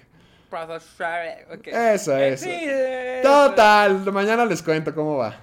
Ok, bueno, bienvenidos al Club de los Amargados. Recuerden Ah, sí. escuchar el podcast en Spotify, Apple Podcast y todos los servicios de podcast que tengan, el que sea. Ahí van a encontrar el Club de los Amargados. Y también usen el hashtag Soy Amargado en las redes sociales para que nos muestren sus preguntas, sus comentarios, sus memes, lo que ustedes quieran. Así que vamos a darle, llevamos casi una hora. 50 en minutitos. episodio. El momento Vamos perfecto. a darle con la primera noticia porque nos encanta, nos fascina cubrir este pedo. ver, porque espérate, espérate, Andrew no. Garfield, Ah, Andrew Garfield ya. vuelve a decir que no está en No Way Home. Lo dice, lo dijo dos veces. Lo dijo en una entrevista para Variety y lo dijo antier en el Jimmy Fallon Show. Ahí, en, el- el- en este, en Variety dijo, entiendo por qué la gente se está volviendo loca con el concepto porque también soy un fan. Dijo, también soy igual que usted, soy un fan. Ah, no puedo evitar imaginarme las escenas, los momentos y decir, oh my god, how fucking cool would it be if they did that? Qué chingón estaría si hicieran eso. Eso fue lo que dijo eh, Andrew Garfield. Pero es importante para mí dejar, el, dejar así, decirlo y dejarlo así registrado al récord que esto no es algo que esté pasando, no es, perdón, no es algo de lo que yo esté al tanto o en lo que yo esté, esté envuelto. Pero, dice, but I know I'm not going to be able to, dijo, pero sé que no voy a, de, no va a haber nada que yo diga que pueda convencer a alguien de que no sé nada de lo que está pasando. Dijo, no importa lo que diga, estoy jodido. Dijo, I'm fucked. Eh, It's either going to be really, va a ser muy de- decepcionante para la gente o va a ser muy emocionante. Either it's going to be really disappointing for people or it's going to be really exciting. Y luego con el, el show de Jimmy Fallon Sí. le preguntaron sobre la, la, la, este, la imagen es- que está corriendo en redes sociales donde supuestamente se ve a Toby Maguire ya La Photoshop, la Way Photoshop. Y dijo que, primero dijo que cuál foto. Después, obviamente Jimmy Fallon dijo, no, pues, Jimmy Fallon dijo de que, Esta. no, pues ya la eliminaron del internet. Y luego me dio risa porque Andrew Garfield dice que, oh, qué, inconveniente, detective Fallon. porque, porque Andrew Garfield dice, ok, muéstrame la foto, quiero verla. Y Jimmy Fallon, pues obviamente Jimmy Fallon no la puede mostrar por cosas de confidencialidad por parte de Sony, por no meter un pedo a NBC, que son los de Jimmy Fallon. Entonces, Andrew, este, este güey dice que no, ya desapareció el internet. Y Andrew Garfield dice, ah, mira, qué conveniente, detective Fallon. Y, pero después dice, Andrew Garfield dice que no te creas, sí le he visto, sí he visto la foto, pero es un Photoshop. O sea, no, no soy yo. No Mm. soy yo el que aparece en la imagen. Mira, por ahí de- me dio risa porque por ahí vi una imagen donde decían que Toby Maguire se lo han estado topando en las calles de Nueva York. y, le pre- y que supuestamente le preguntan Sí. de que, güey, vas a estar en No Way Home. Y que nomás sonríe y les guiña el ojo. Todo, todo el mundo ha dicho eso, que eso es lo que dice. Ya han subido como tres fotos distintas de, de él ya viéndose más grande. Es como que no, me dijo, ah, me sonrió y me ojo. Todo el mundo dice lo mismo. Sí, tome, que le pregunté que No Way Home, que sí iba a estar y que, y que dice que sí estoy en la película. Y, y así, ¿no? O sea, Eh, o sea, yo quiero pensar que sí van a estar. O sea, chances iban a estar. Yo creo que sí tampoco- van a estar. tam- tampoco me quiero emocionar porque una cosa es que aparezcan y otra cosa es cómo los pongan, güey. O sea, entonces. Te digo algo. Qué chidos Vi aparecen. ¿Qué? la grabación. No sé si te acuerdas, la primera vez que Andrew Garfield salió a decir de que no, yo no estoy. ¿Te acuerdas de que fue como que en un podcast que era como que en algo de internet? Sí. Ya lo vi, an- antes no lo había visto. Y ya, ya escuché cuando dice, no, yo no estoy ahí. Y es que Andrew Garfield no lo está haciendo fácil para sí mismo. Es que él, a pesar de que es el mejor actor del universo, sí se ve así como que bien exagerado, como que bien incómodo. De que, ¿qué? No, claro que no, yo no estoy ahí, no. As- Así se ve. Y no O sé sea, si lo está haciendo mira. él. Si ya estamos leyendo nosotros entre líneas, si él está exagerando. es que eso, esa es mi cosa. O sea, lo más cagado es de que si no aparecen. O sea, lo más cagado es que si no aparecen, ¿a quién vas a culpar? ¿A quién van a culpar? Porque eh, él va a decir, se los dije pendejos. O sea, va a ser tan chistoso. O sea, neta, me encantaría que no apareciesen, güey. Para, o sea, neta, si no aparecen, no han aparecido en la película y de repente créditos, me voy a cagar de la risa. Pues de que no mames, güey, de que todo este tiempo se nos dijo que no iban a aparecer. Y todos como pendejos creímos que sí, dijimos de que está mintiendo, no sabe mentir, qué mal actor. O sea, yo pienso que Chansey sí va a salir. Yo pienso que sí, se lo está guardando. Pero neta, si no aparece ni siquiera me voy a decepcionar. Me voy a cagar, así en la sala voy a empezar a gritar, a cagarme, me voy a cagar de la risa. Porque va a ser tan chistoso de que no aparecieron, güey. Y nunca, y, y fueron puras pinches espe- especulaciones que los fans nos hicimos. Creo que si eso llega a pasar ya sería como que la última... No, bueno, no sé, te iba a decir como que los fans vamos a aprender de eso y ya nunca vamos a dejar eh, y llevarnos llevar o... Ah, Pero eh, no, no creo, ¿verdad? Güey, si no sucede, la siguiente vez. Si no sucede, todos van a creer que para Doctor Strange van a aparecer. Así son, güey. Si no aparecen en No Way Home, van a creer que todos van a decir de que, ah, no mames, no, pues es que va a salir para Doctor Strange. Porque va a estar Sam Raimi. O sea, ¿me entiendes? O sea, si no aparece en No Way Home, probablemente todo el mundo se hace. eh, que tampoco suena tan local la idea. Pero se van a hacer la idea de que va a ser en Doctor Strange. O sea, sí nos vamos a ir yendo. Y que en Doctor Strange va a aparecer este. Un X-Men. Que por cierto. En la siguiente noticia tenemos a, Ah. a este Benedict Cumberbatch quien dijo que hace poquito Tom Holland dijo que Spider-Man No Way Home era la película de solitario de personaje de superhéroe más ambiciosa de que Sí. iba a haber, que bien ambiciosa, ¿no? Y ahora este Benedict Cumberbatch en un en el en, en- para Award Circuit de, de Variety habló sobre Doctor Strange in the Multiverse of Madness. Y dijo que Multiverse of Madness va a superar, se la va a poner a difícil a, a- a Spider-Man en ser la película más ambiciosa. Él dice que no. Doctor Strange 2 va a ser la película más ambiciosa de standalone. ¿Sabes qué significa eso? O sea, de una vez vamos corriendo la voz. Que van a traer, que van a traer a los X-Men Y a los cuatro fantásticos. y a los cuatro fantásticos. Pero a los viejitos, de- que los pongan a y los viejitos. güey. Que, te- que No, traigan van a, a traer- Chris Evans van a otra vez. Van a traer a Chris Evans como el actor y lo van a juntar Sí. con, con este, con Michael B. Jordan, güey. No mames. ¡Ah! ¡Oh! Sí, cierto, se me habían olvidado esos cuatro fantásticos. También que los traigan, también que los Van a traigan. traer a todos, güey. Es que te- es lo que te digo, güey. O sea, ya estas, ya estas películas, su marketeo se basa en especulaciones. Se vuelven realidad o no. Pero al final del día se vuelven o realidad o no. Tú ya compraste tu pinche. No, pues qué manera tan fría de verla. pues es que sí. Sí. Mm, pues, sí. No, yo, yo digo Pero que sí bueno. va a ver con lo que, que va a ver sus que veres con los X-Men. Yo digo que ahí es la. O, to- todas las propiedades de Marvel viejitas. Yo siento que a lo mejor ahí es donde se va a poder. Que salga Nicolas Cage como Ghost Rider. No, ma, güey, ya te estás- ese es de Sony, ese es de Sony. Ah, es de Sony. ah. O de Fox, no sé, no sé ni de Que salga Daredevil. Ben Affleck como Daredevil. Vamos a empezar. Nacho Libre. Que Sí, Nacho que salga Goku, Shrek y todos. Y todos. Bueno. Y hablando de Spider-Man, Sí. ya que estamos hablando de Spider-Man, la semana pasada Insomniac anunció Oh, sí. Spider-Man 2 eh, apareció un teaser trailer donde vemos al Spider-Man de Peter Parker y al Spider-Man de Miles Morales peleando codo a codo. Y de repente, oh my god, sale Venom. Sí. Va a salir hasta el 2023 para PlayStation 5. Y además anunciaron Wolverine, un nuevo videojuego, los mismos de Insomnia, los mismos de Spider-Man van a lanzar cagar, van a Ajá, van a van a cagarla. sacar, van a sacar Wolverine. Te- Ay, Oye, el videojuego de los Guardianes de la Galaxia también es de. Ay, ¿Cómo se llaman? Insomnia. No creo, güey. Por- Ni siquiera, ni, ni siquiera me acordaba. Yo güey. A ver, tampoco, cuan- hasta que vi como que gameplay. A ver. Guardian. No creo, porque siento que ya lo hubieran sacado, güey. O sea, ya hubieran sacado algo.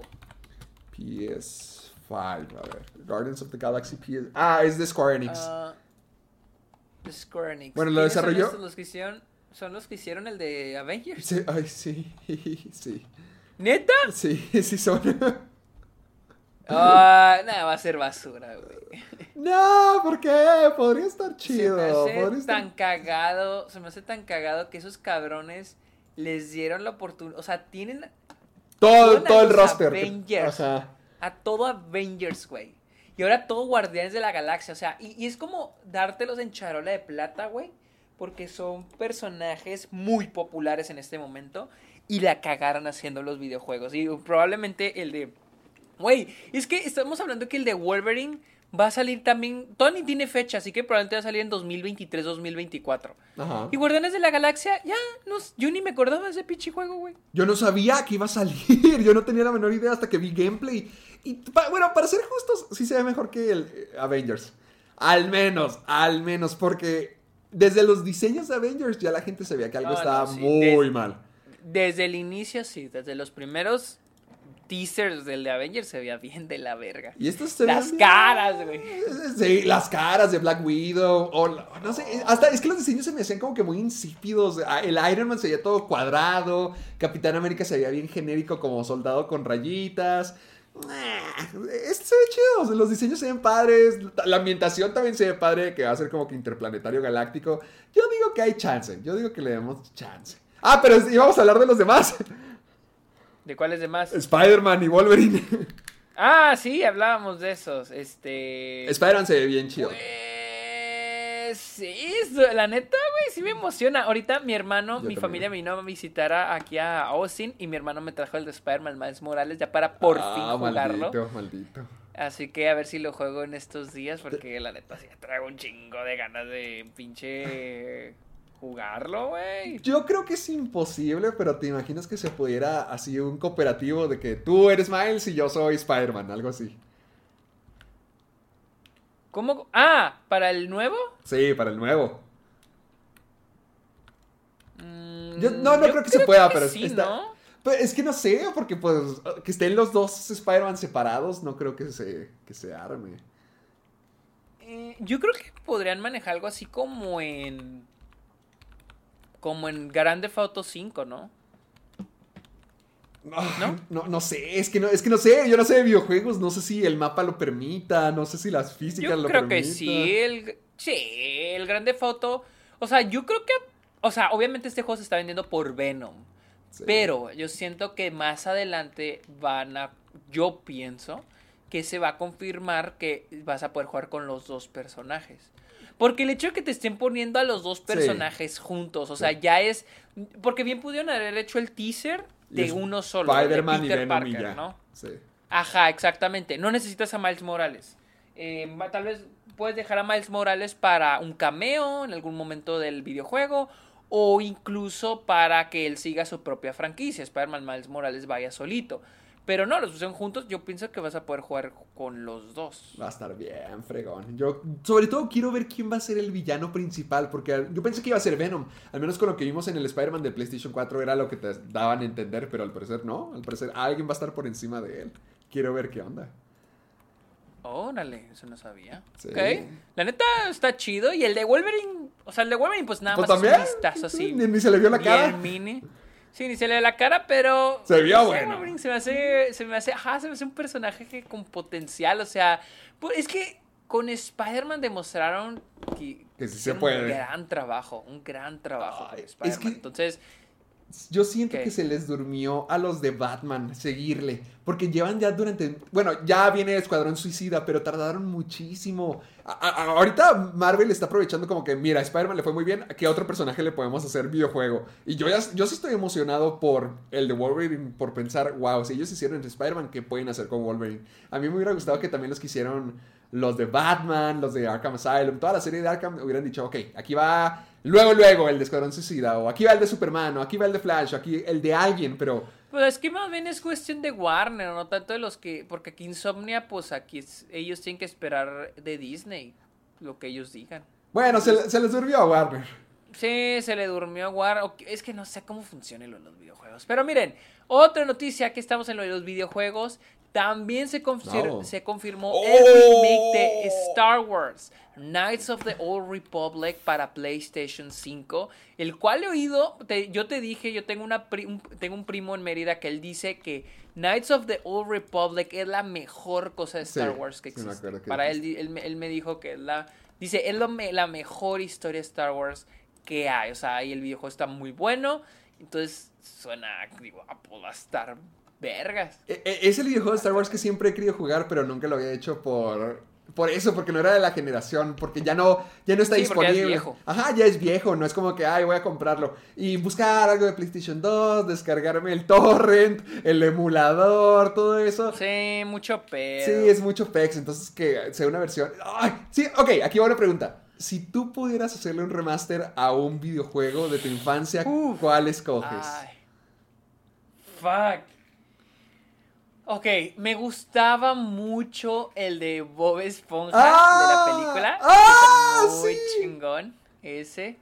También me gusta. Van a ver puros juegos bien pendejos. También me gusta el episodio 3 de Star Wars. Se me hace bien chingón. Se me hace Ok. bien chingón. Hace unos años lo volví a jugar. Instalé el Xbox viejito que tenía y lo puse. Y no seguía estando bueno. Así, o sea, no, era más como que wow, mi infancia. Y luego, este. Había uno de 007, Nightfire, creo que se llamaba. Cero, a ver, Ah, 007. sí me lo habías mencionado cuando hablamos de. Sí, 007 Nightfire, se me Nightfire. muy chido. O sea, mu- se me hace muy chido. Y creo que esos fueron los que más, más, más marcaron mi infancia. Esos dos son los que definitivamente marcaron mi infancia. Es una buena acción. Ah, también los de también los de Harry Potter, también los de Harry Potter, Sí. pero pues ya están ya están haciendo uno de Harry Potter que al parecer supuestamente va a salir el siguiente año. Eso No hubo nada de noticias sobre ese juego, o sea, yo esperando noticias, pero no hubo nada. no ha habido ningún update, ¿verdad? Desde que mencioné, desde que como que hicieron un Nada. tour por, por el mapa. Sí, se suponía que iba a salir este año, pero el último lo retrasaron para el siguiente. No sé si para que quede junto el lanzamiento de la tercera de Fantastic Beast, pero no sé. Pues mira, yo quisiera, no sé si te tocó jugarlo, pero yo quisiera ver un remake de Los Simpson Hit and Run. ¡No mames! ¡Sí, güey! ¡Ah! Ahí está. El pinche juego está bien vergas, güey. Sí, lo, te- lo, lo rentaba, güey. ¿Para Cuando Xbox? Blockbuster, sí. ¡Ah! Sí, cuando Blockbuster tenía. Cuando Blockbuster, pues tenía lo del Game Rush. ¿Se llama Game Rush esa madre? Este. No me acordaba de que yo- eso existió. yo- sí, yo lo rentaba ahí, güey. Me encantaba, güey. Me encantaba, pero No nunca sé lo por qué no lo hacen. Sí, deberían hacerlo, güey. Por- Es un- es- No es como que a los Simpsons les falte dinero o intenciones para desarrollar nuevos proyectos. ¿Qué será la razón por la que no pueden hacer un nuevo videojuego? Mm, no sé, güey. A ver, voy a buscar si hay alguna noticia, algún rumor. Es más, te lo pongo así. Alguien de internet ya hizo el remake HD de los Simpsons Hit and Run en una semana. Sí, creo que, una, creo que una vez lo vi en YouTube. Yo también lo vi. Lo en Se vio en fregón. Y, ahorita hacerlo. Ahorita con el apoyo de Disney que tiene. Y sobre todo con que sí están escuchando las peticiones de los fans. Porque pues ve, ya regresaron al cast original de los Simpsons. Y yo creo que algo así sí se podría hacer. Incluso podrían hacer versiones de que esté doblada al español latino. Sí se puede. ¿El juego? Sí. Ah, sí, claro. Claro que sí. A ver, eh... Sí, no sé. Bueno, ¿sabes qué? Es que me sale que... ah, me sale que, ok, la, la compañía que lo desarrollaba se llama Radical Entertainment. Me- y, y luego, pues aquí en Wikipedia dice Radical Entertainment was, no sé si ya cerraron. Pero alguien se debió haber quedado con los derechos para de la marca, del juego o algo, ¿no? Eh, Mira, si se pues pudieran sí, hacer no los, los juegos de Crash, si se pudieran hacer remake de Bob Esponja con THQ, que ya es una empresa que también ya cerró, yo digo que también se puede con estos. Pues sí. Sí. Solo lo, lo- Chale, lo sí, pongo cierto, ahí en la ese, mesa. ese- ese era un, ese era un gran videojuego. Era un muy Era. Grande Auto con los Simpsons. Y Sí, era, era Grande Auto con los Simpsons. era genial, a mí me encanta. Yo también lo rentaba, lo rentaba, ¿sabes dónde? En la, en la tiendita de videojuegos que estaba frente al gimnasio de Delicias.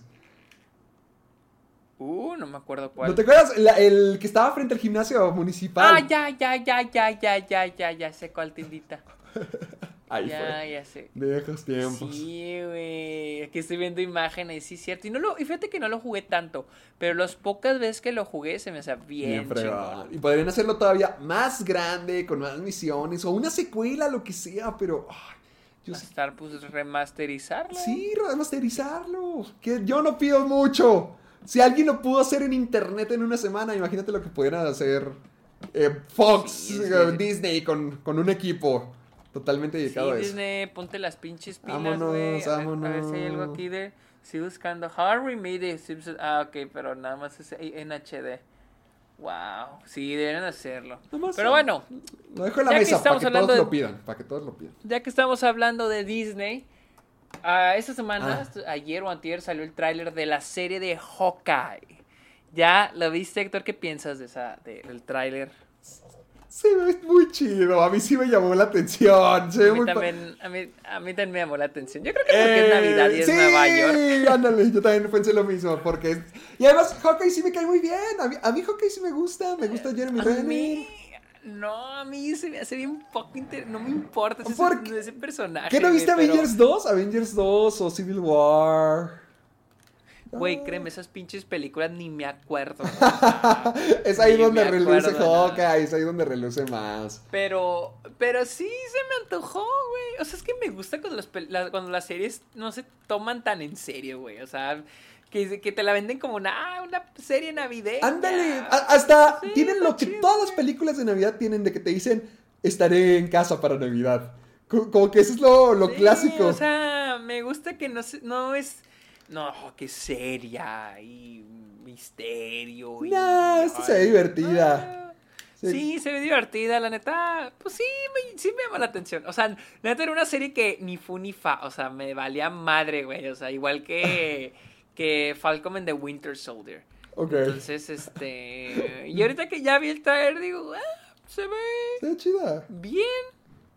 Se ve bien, la neta no se ve nada Ah, mal. A mí me llama la atención por todo lo de Hawkeye. O sea, tiene sentido como hasta si agarraron algo como que sí quiero ver de lo, lo que hizo Hawkeye en los años de los cinco años que pasaron de los Vengadores. Porque es lo que es la trama principal de todo esto. ¿Qué es lo que pasó cuando él se volvió Ronin? Su pasado como ninja, todo eso. Sí es algo que quiero ver. la- el actor me cae bien. Hawkeye ya finalmente va a tener su oportunidad para brillar como personaje. Eh, Está Hailey, ¿qué? Steinfeld también se ve que va a estar fregona. No sé, to- toda la serie se ve muy padre. Sí, sí estoy emocionado por ver a Hawkeye. Sí, o sea, no soy de que súper emocionado, pero al menos, Te llama la al atención. menos ya me llama un poquito Oh, más. la eh, eso ya es victoria, al menos. Sí, eso, eso ya es victoria, sí. es. Va a ser Pero-. Pero seguimos con Disney. Owen Wilson va a protagonizar o va a estar en la película de la mansión embrujada de Disney. Que yo no sabía que iban a hacer. Ah, no, sí, sabía. Sí, no, me hablamos de eso, hablamos de eso y hasta que hablamos Sí, del- ¿verdad? de Ed- Eddie Murphy y toda la cosa.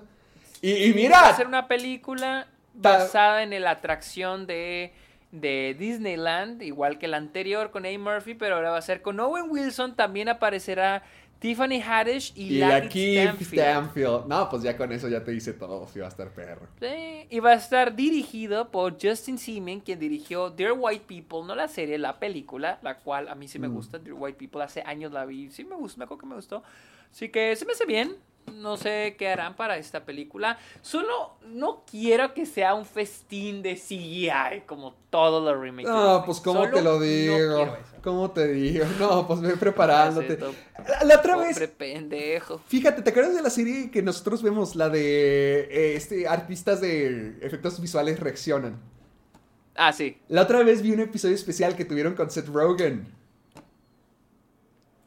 Y... ¿Tuvieron un episodio con Seth Rogen? Sí, velo, está bien fregón, está muy bueno. Wow, ¿y luego? Haz de cuenta, ahí a- a- hacen referencia a varios. Ven los efectos de películas de Seth Rogen, como El Avispón Verde, no me acuerdo, eh, eh, la entrevista. Y también hablan de Este es el fin, This is the end. Y no sé si te acuerdas que hay una escena en, en Este es el fin donde hay un monstruo, como una bestia persiguiéndolos. Mm, sí, sí, sí, sí, sí, sí. Haz de cuenta, esa escena es con puro CGI, pero originalmente fue grabada con efectos prácticos.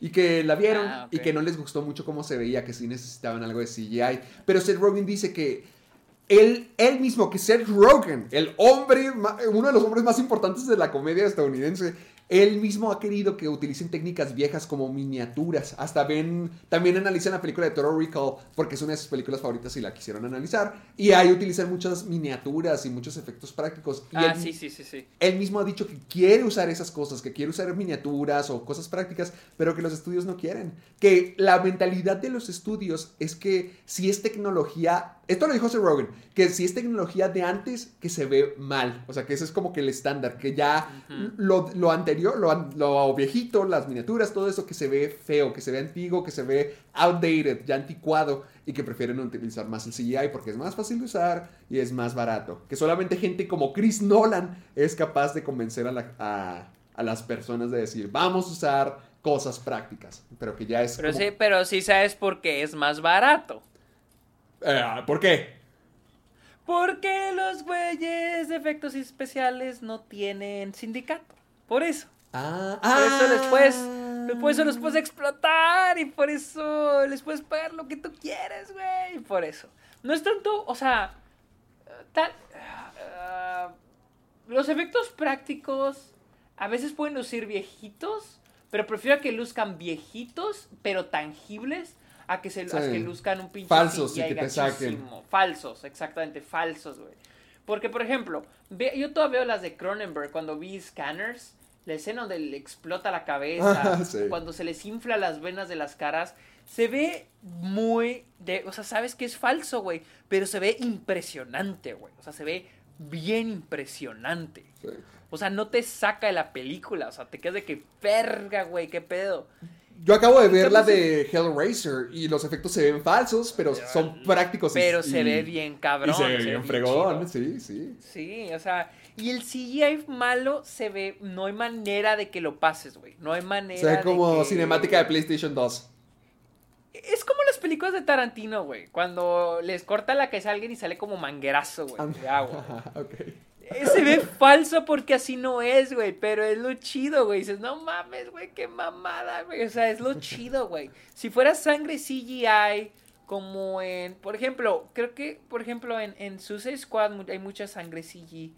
Y no me encanta, o sea, no, no me molesta. Tampoco es como que sea un sillo horrible, pero no me encanta. Como es ver la sangre así. An Evil eh, a chorros. A chorros. En, ajá, o te digo, en Kill Bill, que es Sí. Falsísimo, pero no mames, dices, güey, qué vergas. O sea, güey, estás cagado de la risa, lo disfrutas, güey, es algo muy disfrutable. Cuando, cuando la sangre es CG, no me no, es como que, eh, eh, Sí. no me gusta. Este, voy a, ver- voy a buscar ese con Seth Rogen, no lo había visto. Chécalo, chécalo, sí está, sí está perro. Ok, y más buenas noticias para los cines. Disney, todo el slate de Disney, todas las películas del 2021 de Disney, que incluye Eternals, The Last Duel de Ridley Ah. Scott, West Side Story de Spielberg, Runs Gone Wrong, quién sabe cuál es esa, y The Kingsman van a llegar exclusivamente a cines por 45 días, una ventana de 45 días antes de llegar a plataformas digitales. Mientras que Encanto también llegará exclusivamente a cines y luego llegará en 30 días después de su lanzamiento en cines a Disney Plus. Lo cual es una buena noticia para los 100. cines. Yo creo que esto es gracias al éxito, al desempeño en taquilla De que tuvo Shang-Chi. Mira, que esa película se salvó el mundo. ¿Quién lo diría? Qué loco, ¿Quién ¿no? lo pinches diría? Y hablando de estrenos de Disney, se me hizo muy interesante esta noticia. Es de que, ¿alguna vez has visto Bob's Burgers? Ah, sí, ah, un par de episodios. Ok, va a haber una película. O sea, ya había, ya había, ya se había confirmado una película de Bob's Burgers y ya tiene fecha de estreno. Va a ser el 27 de mayo del 2022.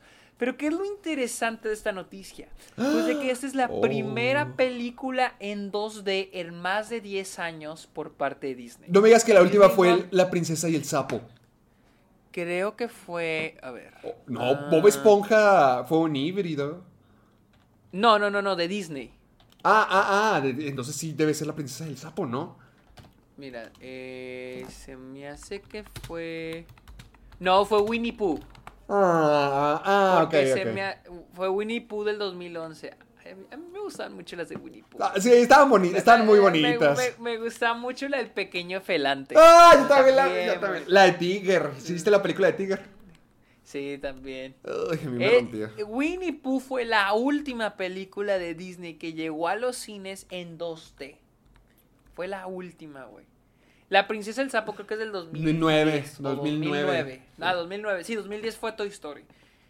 Así que, sí, técnicamente Bob's Burgers, que en realidad no va, o sea, Disney la distribuye a través de 20th, 20th Century Fox, bueno, 20th Century Studios. Pero este- sí va a ser una película que llegue al cine. Sí.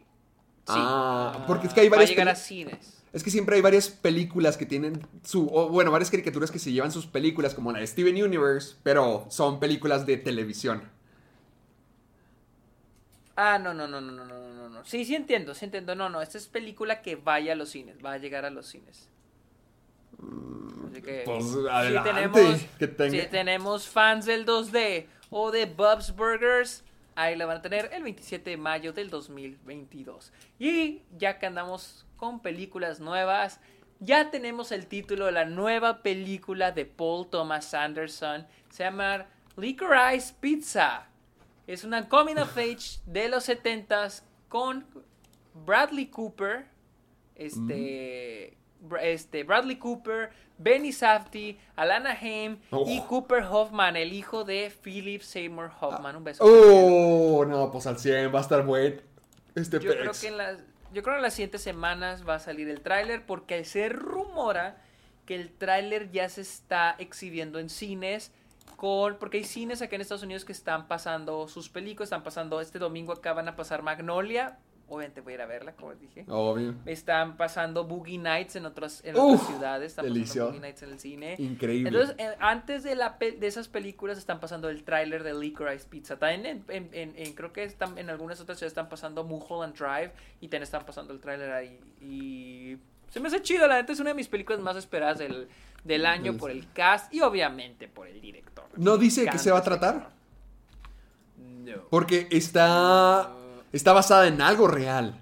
Sí, ¿está basada en algo? ¿No te ¿Alguien? Creo que Sí. no sé, más bien no sé. A ver, Licorice Pizza.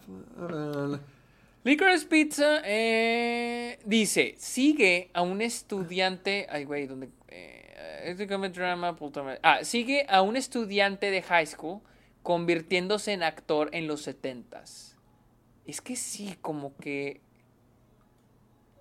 ah, es que como que siento que está basado en alguien. Pues es que aquí estoy viendo una película no de, lo que está disfrazado Brad- Digo, estoy viendo una foto de lo que está disfrazado Bradley Cooper. Sí, y hubo gente que dijo, ah, no mames, está disfrazado de este cabrón, pero no sé. Dice, la nueva película de Anderson, título provisional, Soggy Bottom, está ambientada en los años 70 cuando Peters salió con uno, Barbara Streisand. Y hay una foto antigua de Peters y Streisand juntos. Y es una imagen reflejada del atuendo de Bradley. No sé si sea él. Mira, te voy a mandar la imagen que yo encontré. Sí, una con traje blanco. Con Sí, sí, como que con, cade- como con un collar, algo así. Sí, creo que sí lo, vi- sí lo había visto. Sí, pues Chido. Aquí en, aquí en IMDb sale que también Ben Stiller va a aparecer en la película. También Maya Rudolph, la esposa de Paul Thomas Anderson. Y obviamente también John C. Riley, que hace rato no colaboraba con, con Paul Thomas Anderson. ¿Dónde, este, ¿Dónde está este Anthony Guzmán, verdad? ¿Se llama Anthony Guzmán? Anthony, a ver. O este, o no, Guzmán, se pide Guzmán. Luis Guzmán. Luis Guzmán, quiero Luis- Luis, Guzmán Luis- con Luis Paul Guzmán. Thomas Anderson. Me acuerdo cuando salía cara. Se me hace un gran actor. Ah, Boogie Nights hizo. Sí, he hecho varias con Paul Thomas Anderson.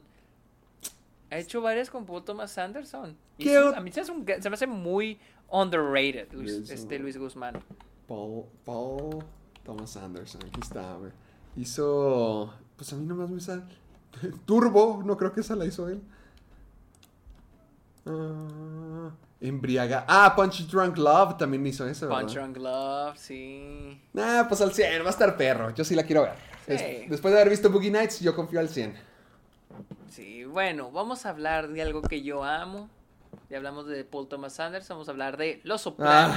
Ah, Y es de que en una entrevista, David Chase, el creador de Los Sopranos y escritor de eh, Many Saints of Newark, dijo que estaba extremadamente enojado de la decisión de Warner de lanzar, de lanzar simultáneamente en cines y en HBO Max The Many Saints of Newark.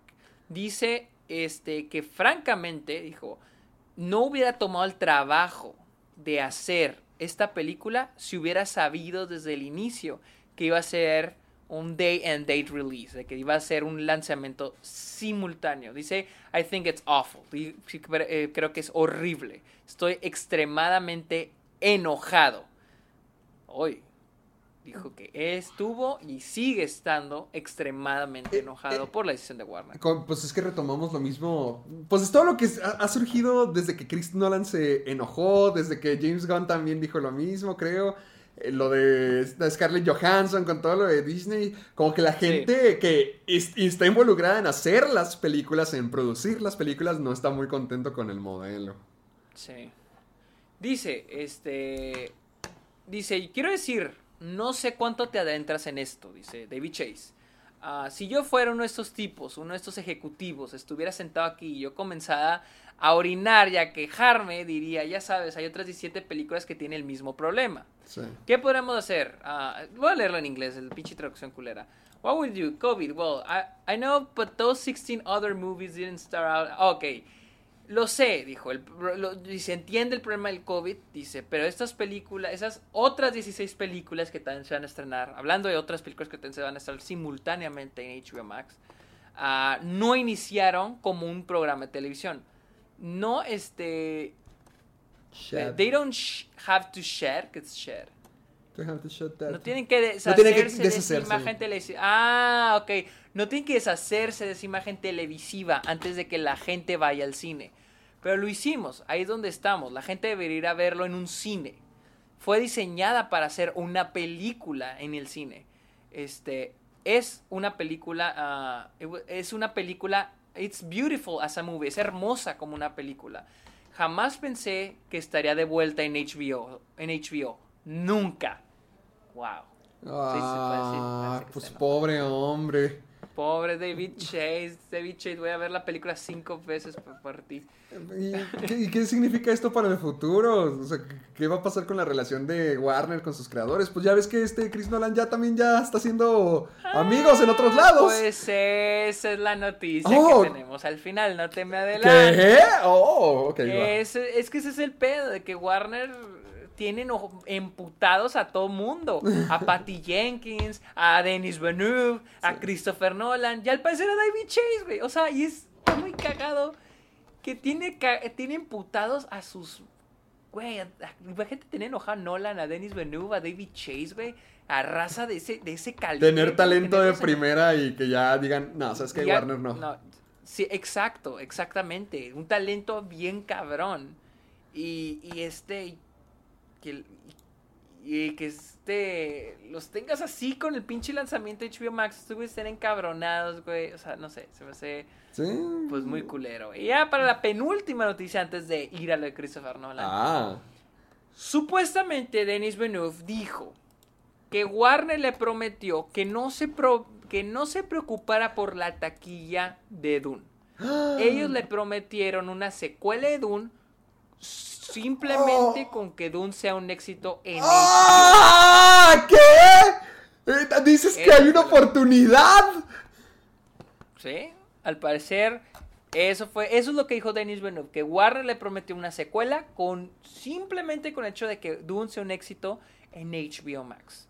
En cine no había pedo, en HBO Max. Entonces, habrá que ver. Como que ya también Warner dijo, no, si nos va a ir mal con esto. A ver. O sea, es que siento que todos los estudios están mentalizados de que van a perder dinero este año. O sea, de que no hay de otra. No hay de otra. Pero hay, hay que sacrificar estas películas desde este año para el siguiente año recuperarse. Qué gacho, que sean experimentos. Sí, sí, sí, técnicamente. O sea, se ve bien culero, güey, pero pues es que son, son experimentos. Pero ponle, Pero hay bueno. chance, hay chance para que haya Doom 2. Sí, de acuerdo, Denis Villeneuve. Hay, hay chance, están las puertas abiertas. Warner dijo, no hay pedo, tú no te agüites. Ahí va, va a haber Dune 2 con que sea un éxito en HBO. Yo digo que hay sea un chance. éxito en- Hay chance, sí vamos a tener Doom 2. Sí se arma, ¿no? Así- pero bueno, Héctor ya empezó a hablar de Christopher Nolan. Ah, perdón. Esta se- ok, todo esto inició porque Christopher Nolan se reportó que Christopher Nolan estaba interesado en hacer una película sobre Robert Oppenheimer, quien fue supuestamente el físico que inventó la este, bomba atómica, que fue lo que terminó la Segunda Guerra Mundial en agosto de 1945. Una película que se cree podría estar protagonizada por Cillian Murphy. Uh. Chingón, ¿no? Ok, bien. Entonces, este. Ahora resulta que ya no va, ya no lo va a hacer con Warner. Después de casi dos décadas, o más bien dos, más de dos décadas de trabajar juntos, Christopher Nolan va a hacer, ya no va a hacer su película con Warner, lo va a hacer con Universal. Universal va a producir la nueva película de Christopher Nolan. Y esto fue lo que se reportó. Se reportó que Christopher Nolan estuvo yendo de estudio en estudio con los siguientes requisitos para su película. Él pidió, requirió 100 días de ventana de exhibición. O sea que la película no puede estar en plataformas de streaming, ni en Blu-ray, ni DVD. se quedó traumado. de- eh, dentro de 100 días, eh, durante 100 días de estar exclusivamente en cines. Luego pidió un presupuesto de 100 millones de dólares.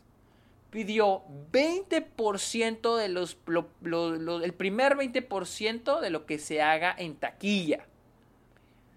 Y ¿No más? blackout period y un blackout, un periodo blackout donde el estudio no lanzará películas tres semanas antes y tres semanas después Mira del que- estreno.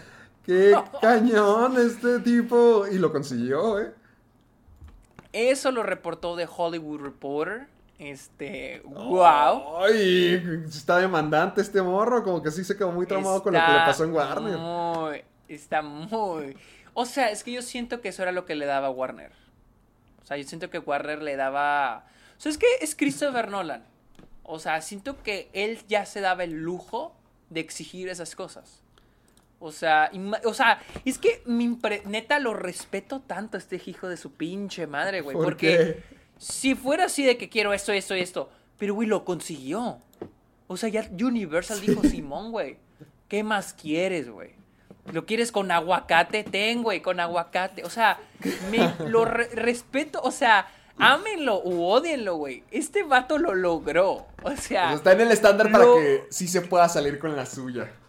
Exactamente, o sea, imagínense el respeto que los estudios le tienen a Chris Nolan para que digan, Simón, güey, ¿qué más quieres? Simón, güey.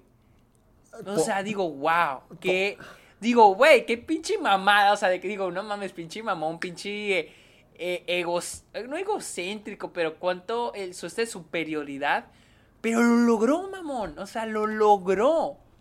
Wow, digo, me quito el pinche sombrero, güey. ¿Qué todo, pedo? todo, ¿Qué pedo?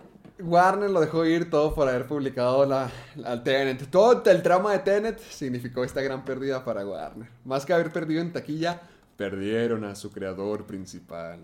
Y, y se me hace tan cagado, güey, de que la gente, y nosotros en lo criticábamos, güey, diciendo de que, güey, ¿a dónde se va a ir este vato, güey? ¿A dónde te vas a ir? Y mira, güey. Quedamos Pues, pendejos, güey. no, yo no yo sí los que mucho. dije de que, güey, ¿a dónde te vas a ir? ¿Quién te va a dar la lana? ¿Cómo te quedó el ojo, eh? Y mira, el, el pendejo fui yo, güey. No mames. O sea, sí, estoy, sí estoy sorprendido, güey, de que sí logró. O sea, sí, Todo, o que, sea, que todas sus cosas, todas sus demandas. sí, güey. Y luego me encanta el encabezado de IndieWire. Dice: Inside Christopher Nolan's move to Universal, the only studio that made sense for his at, atom bomb movie.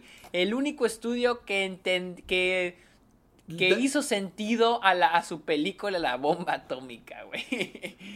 Vamos, Wow. adelante, adelante lo logró. Si, si la gente está. Sí. eh, wow. Va a estar chido.